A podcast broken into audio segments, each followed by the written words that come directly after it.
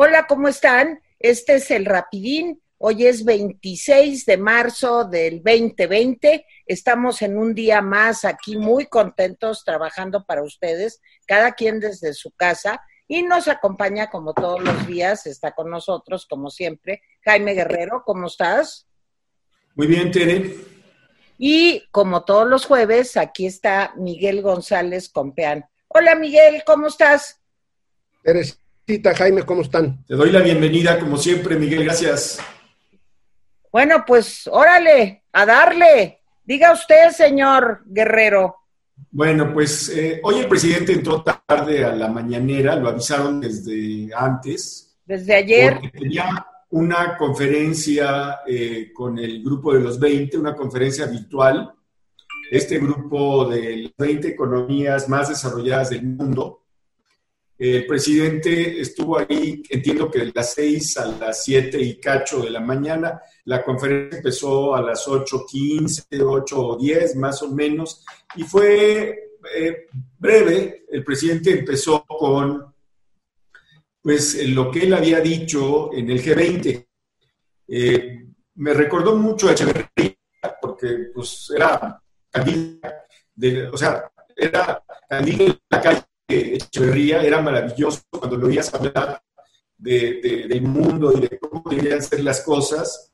Este, de repente oyes al presidente López Obrador y, y dices, pues tiene toda la razón, dice que hay que darle especial atención en el mundo a las microempresas, que eh, los países industrializados pues tienen que tomar conciencia de que deben solidarizarse con los otros países, que la ONU debe tomar el control del comercio de medicamentos y equipos médicos, porque hay escasez y al mismo tiempo acaparamiento, eh, que hay grandes potencias que deben evitar, que deben hacer una tregua eh, no se atrevió a decir en los pagos, ¿verdad? En los pagos de la deuda, como han exigido algunos, y que no haya cierre de fronteras con políticas arancelarias y racismo ni discriminación. De veras, eh, yo, yo la verdad me sentí emocionado cuando oí el mensaje internacional del presidente. Eh, en fin, emocionado, pero otra vez, o sea, candil de la calle y oscuridad de su casa, porque se oye muy bien todo esto, pero pues yo aquí en México no veo claro este mensaje de fraternidad universal, no veo claro que se esté dando a nivel local. Eh, eh, no sé si ustedes lo vean, lo vean así, o sea, lo vean claro, el mensaje de fraternidad universal. A ver, Miguel. Pues mira, yo, yo, yo, este, en fin, a mí, pues no, no me emocionó para nada el, el mensaje del presidente, me pareció eh, rayando casi en la cursilería, la verdad. Pero pues ese es problema mío, porque pues, es un problema de, subjetivo, ¿no?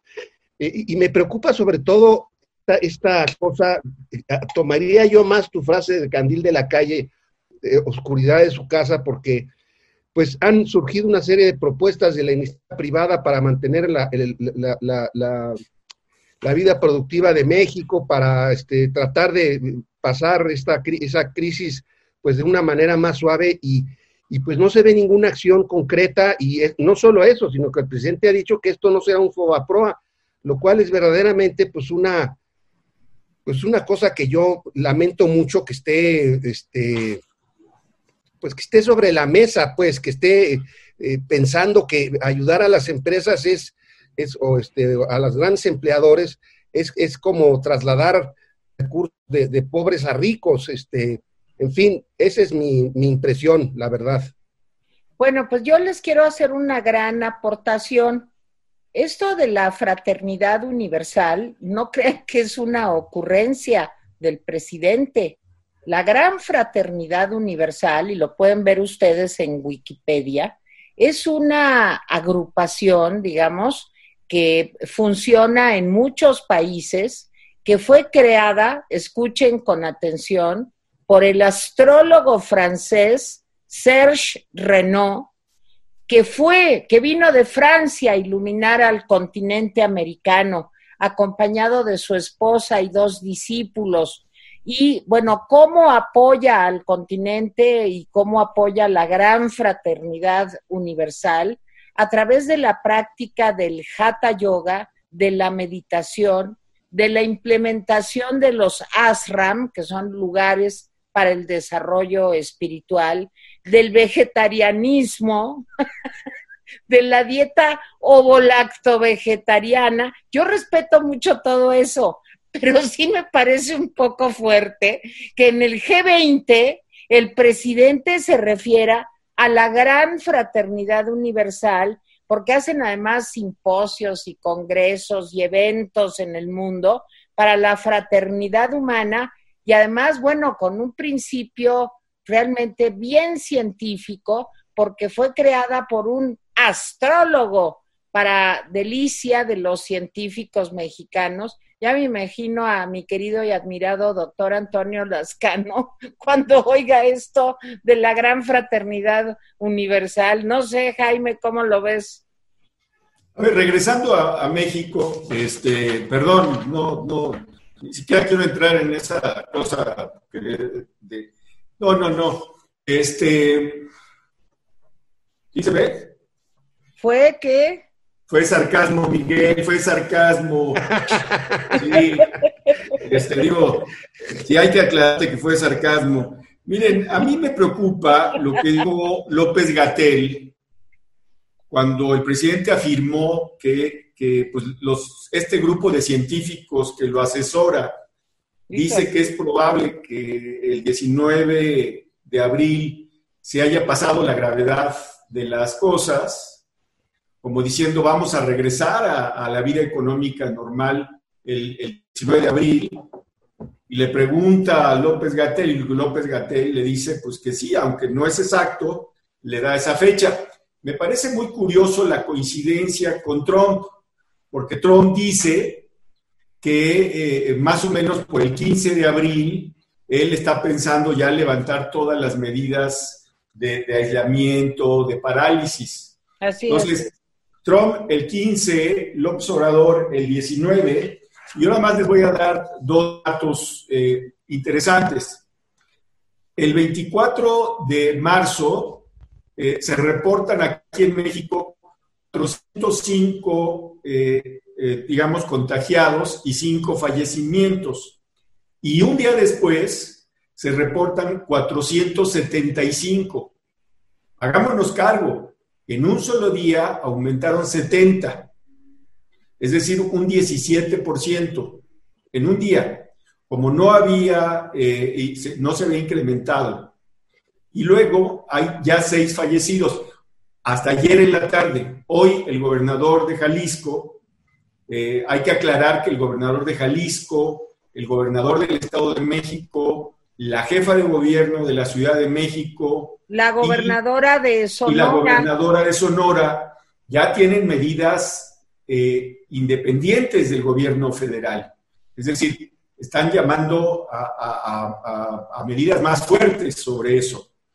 Eh, y otro dato es eh, que dicen que vamos muy bien. Nomás un dato. Desde que se planteó, desde que se detectó el primer caso en Italia, el primer caso, el 24 ¿sí? Se habían detectado en Italia 132 contagiados. O sea, en 24 días subió de 1 a 132. En México, en 24 días subió de 1 a 367, se calcula. Vamos a ver, no, 367 fue. Entonces, ojo, porque en Italia Solamente el día 24 eran 132 y en nuestro día 24 367. A ver, subió de, perdón Jaime, pero no entendimos bien. ¿Subió de uno a cuánto? A ver, en Italia, el día, desde que se dio el primer paciente hasta 24 días después, se habían detectado 132 casos de infectados. En México, el 28 de febrero se detectó el primer caso. El día 24, ¿sí? México ya tenía 367. Ojo con eso. ¿Sí? Entonces, pues. eh, eh, decir que tenemos menos infectados que en otros países, Pues sí, porque empezamos en tiempos diferentes, lo cual no quiere decir que sea necesariamente una buena noticia. Pero lo que más me intriga es las fechas del 15 de abril de Trump y del 19 de abril de López Obrador. A ver, Miguel. No, pues yo creo que este, me, da la impresión de que lo que están queriendo hacer, pues es una, se está queriendo alinear, pues digamos, con, los Estados Unidos, con el propósito, pues de, destrabar y eh, fronteras y cosas por el estilo, y supongo que pues está tratando de seguir una, pues, una línea más o menos paralela a lo de los Estados Unidos. Eh, los datos que, perdóname Jaime por no haberme reído de tu sarcasmo, pensé que estabas genuinamente emocionado por, el presidente.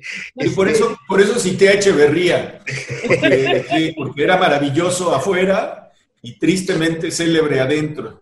Bueno, entonces, este, lo, lo, lo eh, eh, creo que, que sí tenemos un, los datos que has de dar son contundentes, porque precisamente por esos datos es que hay gente que está preocupada. Claro, salvo los Salinas Pliego, ¿verdad? Porque que eso sí no, no, no, se preocupan más que de la pérdida que van a tener en Western Union por la falta de, remesas, las pérdidas que van a tener sus créditos chiquitos, ¿verdad? Que, que pagan semanalmente las personas, se les van a caer. O sea, verdaderamente si quieren ese tema lo dejamos para otro día, pero yo estoy, eh, diría incluso preocupado de que dos personas, líderes empresariales, este, digamos, reaccionen de esta manera frente al tema. Pero insisto, salvo ellos dos, los números que tú, acabas de dar, este, eh, eh, Jaime, son, son, son muy preocupantes porque significa la, la con, los números son más grandes en términos proporcionales en los mismos días, pero peor, allá sí se estaban haciendo pruebas permanentemente y aquí no estamos haciendo todas las pruebas que se deberían hacer. Entonces, ya empiezo yo a ver incluso en la sociedad una especie de, incredulidad sobre, sobre las cifras, porque hoy, por ejemplo, en, términos de, prevención, nosotros tuvimos contacto, mi esposa y yo, con gente que, que podía eh, tener eh, alguna, alguna eh, contagio. algún contagio, algún contagio y, y nos y cumplimos el martes los 15 días. Entonces, para, para, para certificar o para comprobar, pues ya pedimos una prueba a Olarte Yacle.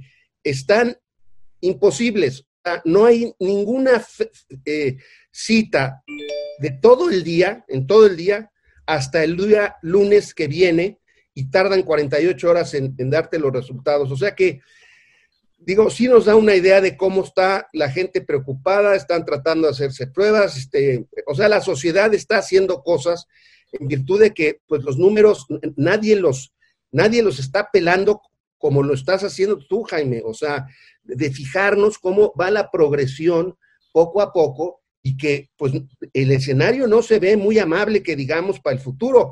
Y olvídate de que sea el 19 de abril. A mí me parece que vamos a andar con esta danza hasta principios de mayo o mediados de mayo y, y, pues nadie está tomando o, o, está armando el plan B. Esa es la parte que a mí más me preocupa.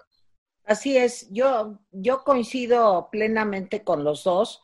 Eh, mira, me, preocupa que seguimos en esta suerte de declaraciones eh, tratando de ser simpático, como de que aquí no pasa nada. Cuando le preguntaron al presidente hoy en la mañanera, y ahí sí me saqué de quicio, que si seguía en pie su gira por Nayarit, el presidente dijo, claro, nada más que no va a haber actos eh, multitudinarios, pero desde luego voy a ir a Bahía de Banderas, voy a ir, no me acuerdo todos los lugares que va a visitar. Y yo lo que pregunto es, ¿cómo es posible que no se dé cuenta el presidente que su sola presencia genera la movilización de muchas personas? Fíjate nada más el problema del avión. También se va a subir en un avión, también va a estar rodeado de muchas personas pues que tienen que viajar por una razón o por otra.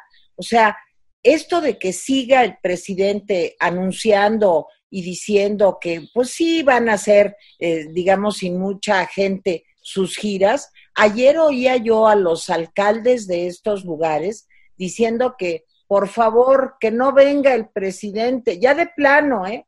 pidiéndole que no venga a la, que no vaya a las giras, y el presidente diciendo que sí, que porque tiene que supervisar las carreteras, tiene que, oye, ¿qué es eso? Pues si no, él no es Juárez, no anda en el carruaje, que tenga que andar ahí caminando este, por los caminos de México.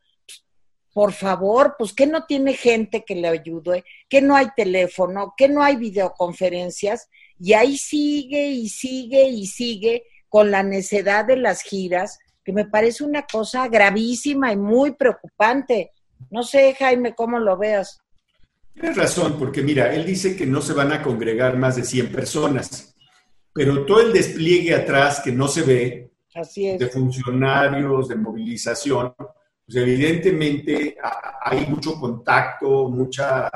Eh, eh, la gente se va a sentir atraída para, decirle, hay que ver las mañaneras, o sea, en medio del, en medio de lo del coronavirus, de la situación económica, los asistentes están más preocupados por denunciar cosas muy concretas, que son válidas, por supuesto, un hombre arrestado en Chiapas, que es lamentable, una, una situación de un, de un terreno que no se ha ejecutado a favor de un grupo social. Todo eso me parece bien, pero que el 90% del tiempo de las mañaneras se vuelva una denuncia en lugar de estar atendiendo cuestiones económicas o, digo, que, que abarcan a todo el país, pues me, parece, me, parece un absurdo. Me parece, me, parece que estamos como si no pasara nada y como si el presidente no fuera el presidente de 130 millones de mexicanos que somos, sino que fuera el presidente de, de un club social entonces, esa parte me preocupa y me preocupa sobre todo lo que tú dices de, detrás de ese asunto de ir a las giras hay eh, el, mensaje de el Estado soy yo. Claro. ¿sí? Ese es el mensaje. Si yo no lo veo, no existe, no lo puedo validar. Se me hace otra vez un deseo enfermizo de poder ¿sí? Terrible sobre eso. Nada más quería, quería eh, mencionar el caso, el, éxito coreano. Eh, ¿Por qué Corea, países como Corea o Alemania, sí tienen muchos contagios, pero pocos muertos? Pues básicamente lo que decía Miguel y lo que has dicho tú y lo que hemos dicho aquí varias veces, pruebas, pruebas y más pruebas. ¿sí? Desde el primer día. Alemania, bueno, en Suecia, por ejemplo, se permite la vida más o menos normal, con ciertas limitaciones, y hay relativamente pocos fallecimientos. Entonces, eh, eh, estamos haciendo todo, es decir, aislamiento, creemos, seguimiento y sana distancia, pero lo que no se escucha es esta cantidad enorme de pruebas. Gatel una y otra vez se niega a decirnos cuántas pruebas se han hecho y cuántas pruebas se van a hacer. Oye, Miguel y Jaime, pues yo nada más quiero apuntar algo de lo que decía Miguel González Compeán. Me parece que el video del señor Salinas Pliego es verdaderamente lamentable, que no es posible que se desprecie tanto la vida humana y que se ponga por encima de la vida humana pues unos intereses totalmente personales. Los conservadores fifís no son los que tienen la culpa del coronavirus. A mí también, y ya con esto me callo, me han llegado comentarios de, no es que Trump fue el que soltó esto para perjudicar al presidente. O sea, es, es algo demencial, ni siquiera tiene lógica interna la teoría del complot que están inventando. De esto no tiene la culpa nadie. Es una cosa que sucede en el mundo. Hay virus que mutan y pasan de animales a personas y ha pasado toda la vida desde que el hombre es hombre, desde Lucy en, en Hadar, en Etiopía, hasta ahorita. Entonces sí, lo de Salinas Pliego me parece irresponsable, egoísta, falto de empatía y de una eh, limitación mental y de una ignorancia que no me sorprende. Miguel. Bueno, este, y, no has visto el video del papá. Ay, no. No, bueno, el, el video del papá es muchísimo peor, porque lo que dice es que hay una serie de gentes que ya se comprometieron y tienen dominados a los medios de comunicación, que ya se comprometieron con la muerte, que él en cambio es un hombre que piensa en la vida y como piensa en la vida, pues que miren, aquí me estoy fumando mi puro, tengo 85 años, estoy saliendo a trabajar, estoy haciendo mis cosas y, y, yo pues, pues si se va uno a morir, pues ya hombre, pues se va, se va uno a morir. Me pareció verdaderamente, pues, pues, pues, pues, la, pues triste. Me pareció triste porque someter la, la, la el interés personal y, y, y, un, y, un, falso apoyo al presidente, eh, eh, diciendo, oigan, señores, si nos vamos a morir, ya murámonos, ¿no? O sea, me, me parece, Tere, pues sencillamente me da tristeza. O sea, te pienso, este es el tipo de empresarios mexicanos que salen en Forbes y que, y que, que en teoría deberían solidarizarse con los mexicanos, pues me rindo, pues ya entiendo por qué tenemos el presidente que tenemos, pues sencillamente. Jaime. Pues, te diría, esto del virus tienes mucha razón, nada más hay que recordar que eh, los virus también influyen en la evolución de, de los seres, de los seres vivos, de las plantas, de los animales.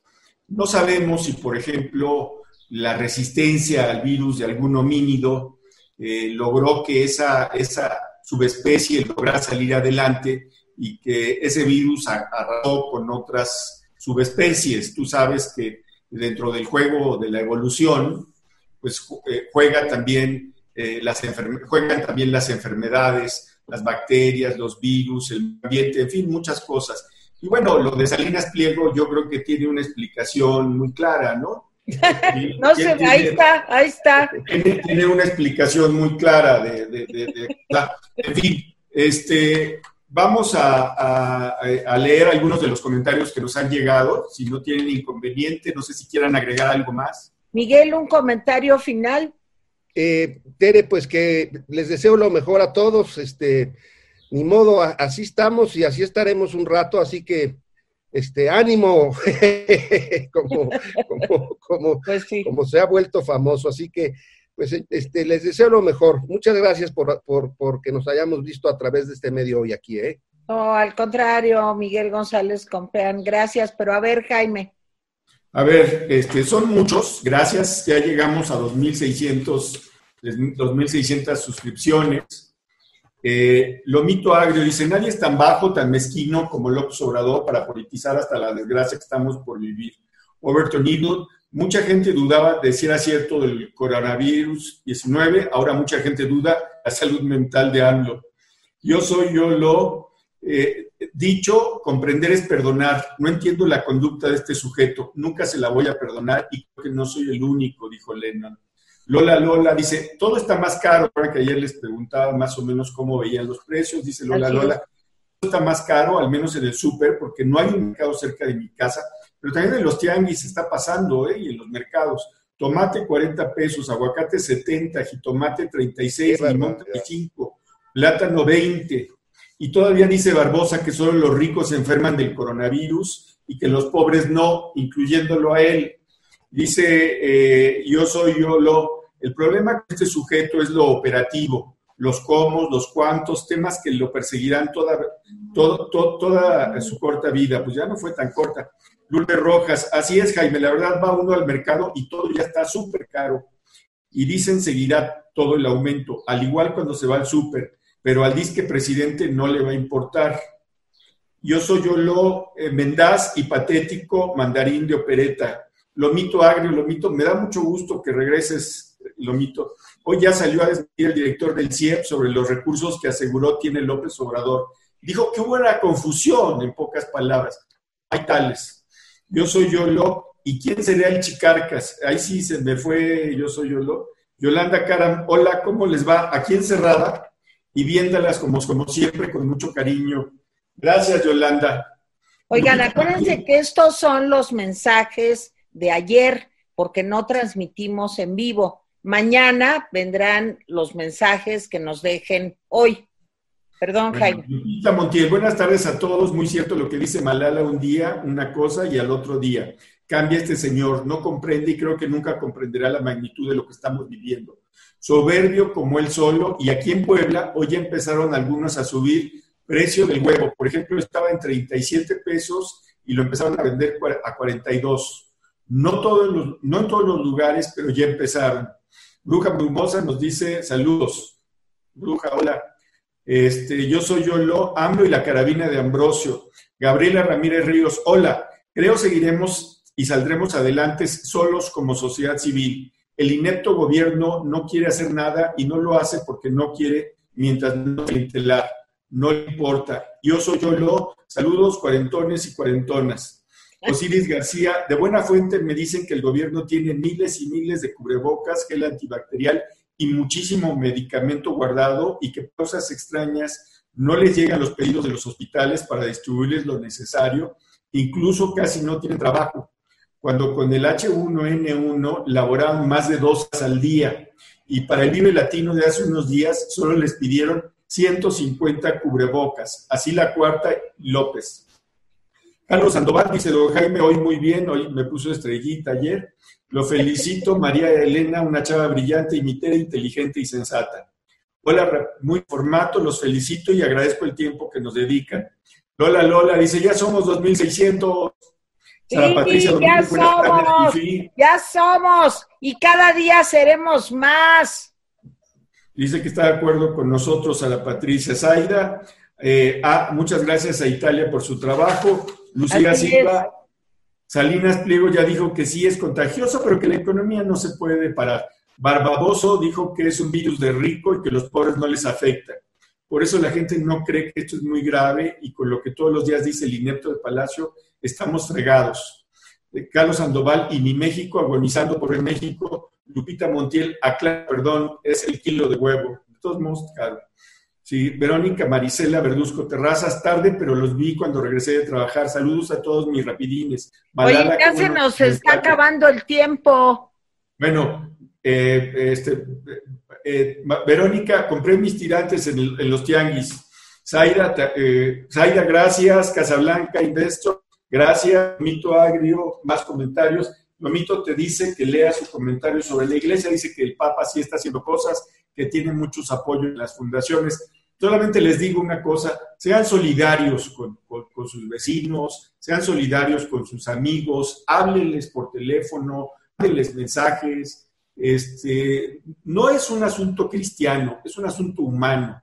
Vean cómo están familiares, si no los ven. Me despido, hasta mañana. Hasta mañana, Miguel González Compeán, gracias. Jaime, hasta mañana.